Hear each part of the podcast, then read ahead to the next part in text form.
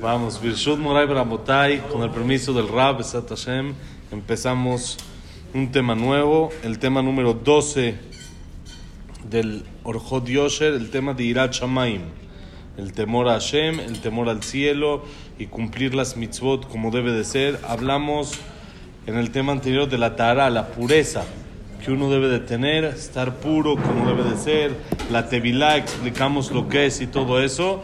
Y hoy empezamos con el tema de Irat Shamaim, un tema que queda perfecto también en la época para el mes de Elul, en el que hay que aumentar en Irat Shamaim más temor al cielo y tener más este, fuerza para rezar a Hashem y para pedir a Hashem. Besat Hashem. Dice así, Tania. Tania Beresh Masejet Atzilut. אליהו בן יוסף פתח, כתיב סוד השם ליראיו בריתו להודיעם. מאה וליבנה, שאין הקדוש ברוך הוא מגלה סודיו כי אם ליראיו, שאפילו אדם מישראל למד מקרא, משנה, תלמוד ואגדה בתוספ, בתוספתות, ואין בו יראה, לחינם צלל במים אדירים. בכל מה שטרח, לחינם טרח. Dice así. Estudiamos, trae el Jajam aquí una baraita en Masejet Atzilut que dice, Eliau ben Yosef empezó con esta, este enseñanza y dijo así, está escrito Sod Hashem lireab, el secreto de Hashem es para sus temerosos, Ubrito, su pacto leodiam, para enseñárselos. ¿Qué quiere decir? Dice, ese es un pasuk, Sod Hashem lireab, Ubrito leodiam, es un pasuk, y de acá aprende la paraita lo siguiente, dice la paraita, Hashem le descubre sus secretos únicamente a los que le temen, a los que tienen ira chamaim, ese temor al cielo que como hemos explicado varias veces, no es un miedo al castigo o no es un miedo a lo que me puede pasar por no cumplir, ya que como explicábamos, ese es un miedo de niños, ese es un miedo para niños chiquitos, que pues, también si a uno le funciona, pues también es bueno. ¿Sí? El chiste es cumplir, no importa cómo, el chiste es cumplir. Pero el miedo general que se habla siempre en la Torah, el irat shamaim, el temor a Hashem, es lo que se llama irat romemut, que es un miedo a fallarle a Hashem. Un miedo a la grandeza Hashem, a quedar mal con alguien que tanto bien me hace. Yo no puedo fallarle a alguien que tanto me ayuda, alguien que tanto me echa la mano, alguien que no solo me echa la mano, sino es todo. Saben que una vez una persona casó a su último hijo y empezó a llorar y dijo que quería eh, agradecer a Hashem, pero quería decir que Hashem nunca lo ayudó. Hashem no le ayudó y todos se quedaron como que Hashem no te ayudó. Así estaba hablando en público en Berajot. Dice, no, Hashem no me ayudó, Hashem lo hizo. Hashem lo hizo todo, no, no, no me ayudó. No, no es que me ayudó, es, eh, yo, yo hice de mi cosecha, yo puse, y alguien me echó la mano y me, me, me dio un empujoncito. Y dice, no, no, Hashem no me ayudó, Hashem me lo hizo todo. Entonces, cuando alguien siente eso, tiene un temor a fallarle, a quedar mal con alguien que tanto bien me hace y tanto me quiere y tanto me ayuda y me apoya y hace todo por mí, no le quiero quedar mal. Dice el Pasuk Sod Hashem Lireab. Los secretos que Hashem tiene se los descubre a sus cercanos. ¿Quiénes son sus cercanos? Los que le temen. Por eso ustedes ven de que muchas veces Jajamim saben lo que, lo que va a pasar o lo que pasó, cosas de que uno no se imagina que el Jajam sabe y, y sabe cuando están en otro nivel, Jajamim muy, muy grandes, que saben saben cosas que nosotros no sabemos porque Hashem les descubre o les manda palabras en la boca para que pasen el mensaje que Hashem quiere transmitir. Ayer apenas se contó una persona una historia del Jafetz Haim impresionante de que una vez fue uno de su una persona un muchacho a verlo y quería recibir verajá y él viajó desde su ciudad lejos hasta Radin donde vivía el, el Jafetz Haim que era una aldea un pueblito chiquito y ahí cuando llegó, con el frío, llegó de noche, muy noche, llegó en tren, con el frío de noche y esto, entonces llegó a la estación y justamente estaba caminando por la zona donde están los Yudim y ve a una persona y le dice, lo reconoce, se da cuenta esta persona, habitante de la ciudad, que no reconoce a ese muchacho, quiere decir que no es de la ciudad. Y le dice, ¿tú qué haces acá? Dijo, no, pues vine a ver al Jafetz Haim, al jajam más grande de la generación, quiero una verajá y esto, el otro, y vine. Y si no, no te vas a quedar. Dice, no, ahorita voy a un knis y me quedo ahí, a mañana entro con el jajam. Dijo, no, ¿cómo knis? Fandal, pasa a la casa, ven a la casa y yo mañana te meto con el Jafetz Haim. ¿Por qué? Yo soy su yerno. Yo soy su yerno. No te preocupes. Yo mañana me encargo. Tú ahorita fándala a la casa, pasa, descansa un ratito, tómate un tecito así caliente, una cobijita, hace mucho frío. Y mañana vas con el Jafetz Haim, yo me encargo de que te reciba. Muchas gracias, va y todo. Le da su tecito, le da su cobija, se acuesta. Y este muchacho venía ya muy cansado y se le olvidó decir arbit. No se acordó que tenía que decir arbit. Venía del, del viaje, agotado, el frío, no sabiendo dónde se va a quedar, los nervios, va a ver al jajam, de repente se encuentra con el yerno del jajam. Entonces, como que se le fue a decir arbit. Al otro día se levanta y no se acordó que se le fue a decir arbit. Ni siquiera se acordó que se le olvidó. Entonces ya, normal, fue a rezar en la mañana, regresó y el jajam le dijo, vamos con mi suegro. Lo llevó con su suegro y le dijo el Jafetz Haim, muchacho, bajurchik, se dice así, muchacho, que no creas que un arbit cualquiera de un día normal, de una persona sencilla, no vale ante los ojos de Dios. Tienes que saber que cada cosa chiquita que un yudí hace es muy valioso ante los ojos de Dios. Ahí le cayó el 20 que no había dicho arbit. Se acordó y el Jafetz Haim justo Hashem le puso esas palabras, un arbit. ¿Por qué no le dijo una tzedakah? No, justo las palabras que tenía Soda Hashem lireab. Hashem le descubre sus secretos a sus temerosos. Pero les voy a acabar la historia nada más que aunque ya no tiene mucho que ver con nosotros. Le dijo, mira, una vez le dijo el Jafetz Haim, encontró un panadero en la calle. Y le dije, ¿cómo va la parnasá?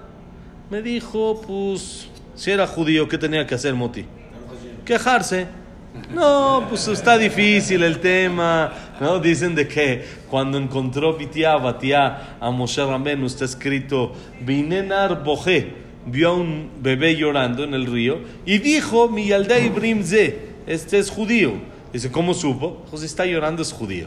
Esa es, la, es, la, ley. Está llorando porque es judío. Así se dio cuenta que era yehudi. Entonces le dijo, no, la verdad muy difícil, la parnasá está dura y la gente es muy, muy este, delicada y muy y ve así el pan y si está un poco chueco o un poco roto ya lo deja y lo tengo yo que tirar ese pan y está difícil, la parnasá está muy complicada. No, le dijo el Jafetz Haim que tengas verajá, que tengas éxito, pues Hashem que te vaya muy bien. Dice que se lo encontró unos años después, en tiempo de guerra. Y le dijo el Jafetz Haim al panadero, ¿cómo va la parnasá? Le dijo, jajam, de maravilla. Increíble, no sabe lo que es. Le dijo el Jafetz ¿cómo es guerra? Al revés, ahorita todos están sufriendo. Le dijo, jajam, justo por eso.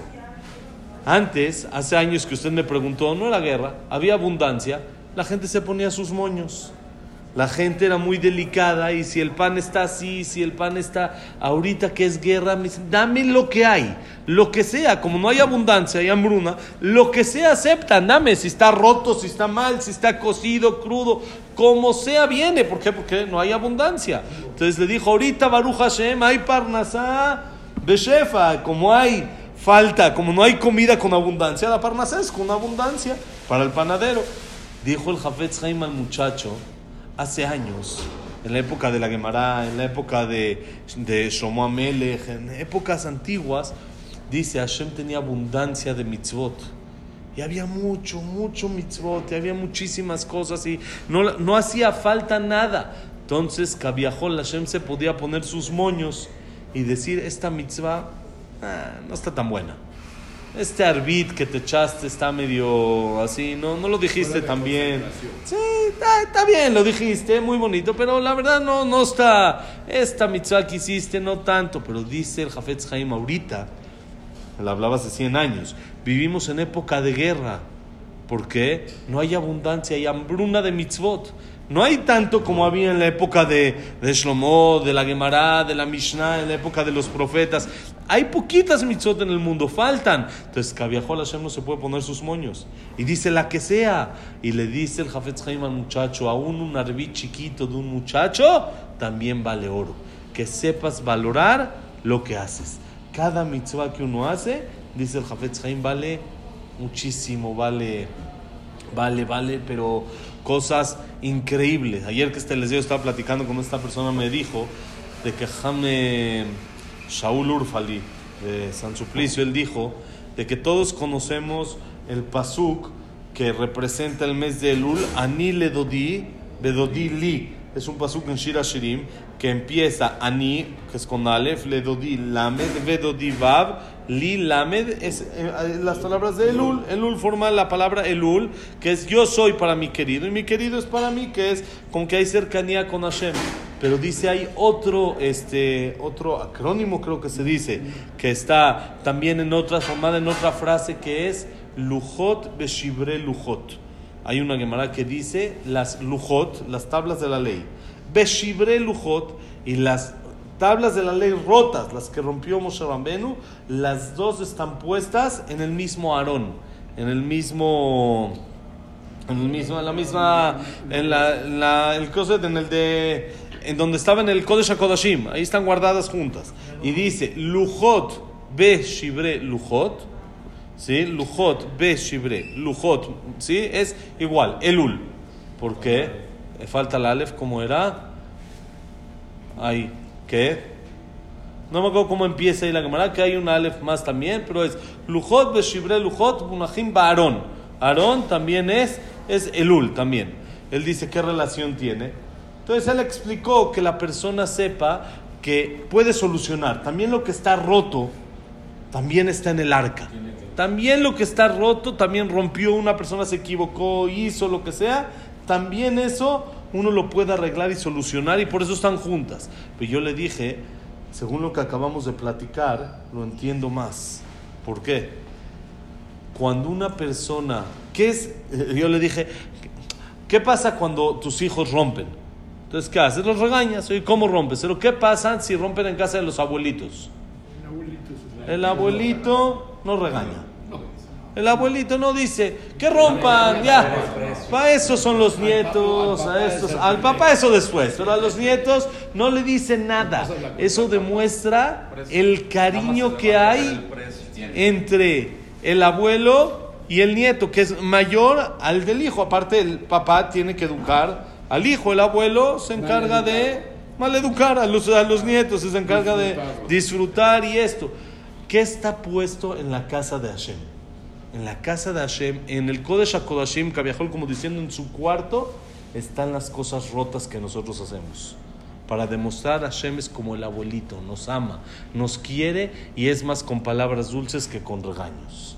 Es más con Hashem, con dulzura, esa cercanía, cada cosa chiquita que haces, aún lo que está roto, aún lo que parece que no vale nada, un arbita así chiquito que dije, una tzedaká mínima que hice, algo extra que hice este mes de Elul, algo, algo más que aumenté, parece insignificante, también eso está dentro del Aarón.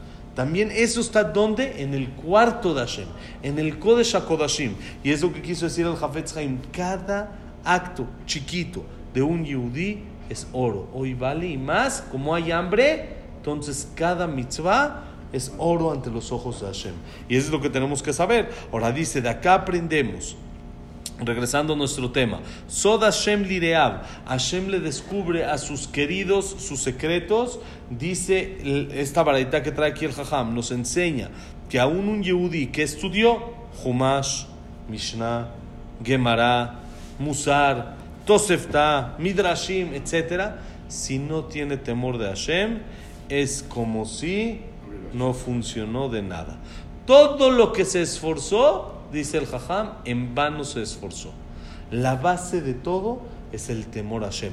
Porque de qué sirve estudiar, estudiar, estudiar, pero no sé ni siquiera a quién sirvo, ni siquiera tengo ese ese contacto, esa unión con Hashem, lo uso el abdil, como si se pudiera decir, uso la Torah como una materia, como si fueran matemáticas, que sí, me la aprendí muy bonito, pero ¿y, ¿y eso qué te hizo? ¿Y qué te cambió? ¿Y en qué sentiste que estás más apegado con Hashem? Por eso, el punto principal, dice el Jajam, es el temor a Hashem. Y eso es algo muy central ahorita en el mes de Lul que tenemos que fortalecer, que es acercarnos a Hashem por temor, pero no por miedo al castigo, no, eso no funciona. Eso es de niños, eso es para regañar en la escuela, eso es otro tema. ¿sí? Esto es un temor a quedar mal con Dios. Yo no quiero fallar a alguien que es tan bueno conmigo. Y cuando la persona hace eso, entonces empieza a ir mejorando, cambiando, por supuesto despacito, como uno sabe, no, uno no puede convertirse de un día a otro en el santo más grande del mundo, pero sí despacito uno puede ir avanzando, tomando más este, fuerza y así Besat Hashem, que tengamos un Elul fuerte y podamos acercarnos más a Hashem. Mañana Besat Hashem seguimos. Que la clase ha sido Besat Hashem para Leilun Ishmat, Abraham Adel, Sarvat Miriam, Esther Miriam. ¿Le quieren llamar ahí dos personas ahí para que digamos Kandish? Esther Miriam. ¿Quién más? Estamos eh, Frida Bat Miriam, eh, Rachel Bat Jemile, José Ben Teresa, Germain Bat Rosa, Víctor Jaime Encler, Eliam Moshe Melissa, Isaac Ben Rosa Gilson, Janet Bat Latife, Claire Bat Zara, Yosef Ben Dora, Shaya Ben Janet, Yosef Ben Janet, Samuel Ben Amel, Isaac Abraham Susana, Jack Ben Salja, Cecilia Bat Salja, Eduardo Ben Bahía, Isaac Abraham Ben Susana, ¿quién más ya estamos? Bueno, vamos a decir Kadish ahorita. Así que sabe estar Hashem también Leilun Ishmat, Silvia Sembol Batadela Simcha, Luna Batzara. Y para re, Refuah Shelema, Moshe Ben Rosa, Nuno Miriam, Evelyn Bat Margaret, Abraham Evelyn, ¿cómo? Jacob Linda Rachel, Nelly Bat, Yosef Mazal, Sofi Bat Frida, Nelly Bat Esther. מאיר בן צליה, בעזרת השם, את הראשון חולה מויסל. ולאחר בהצלחה, חודש טוב, בעזרת השם.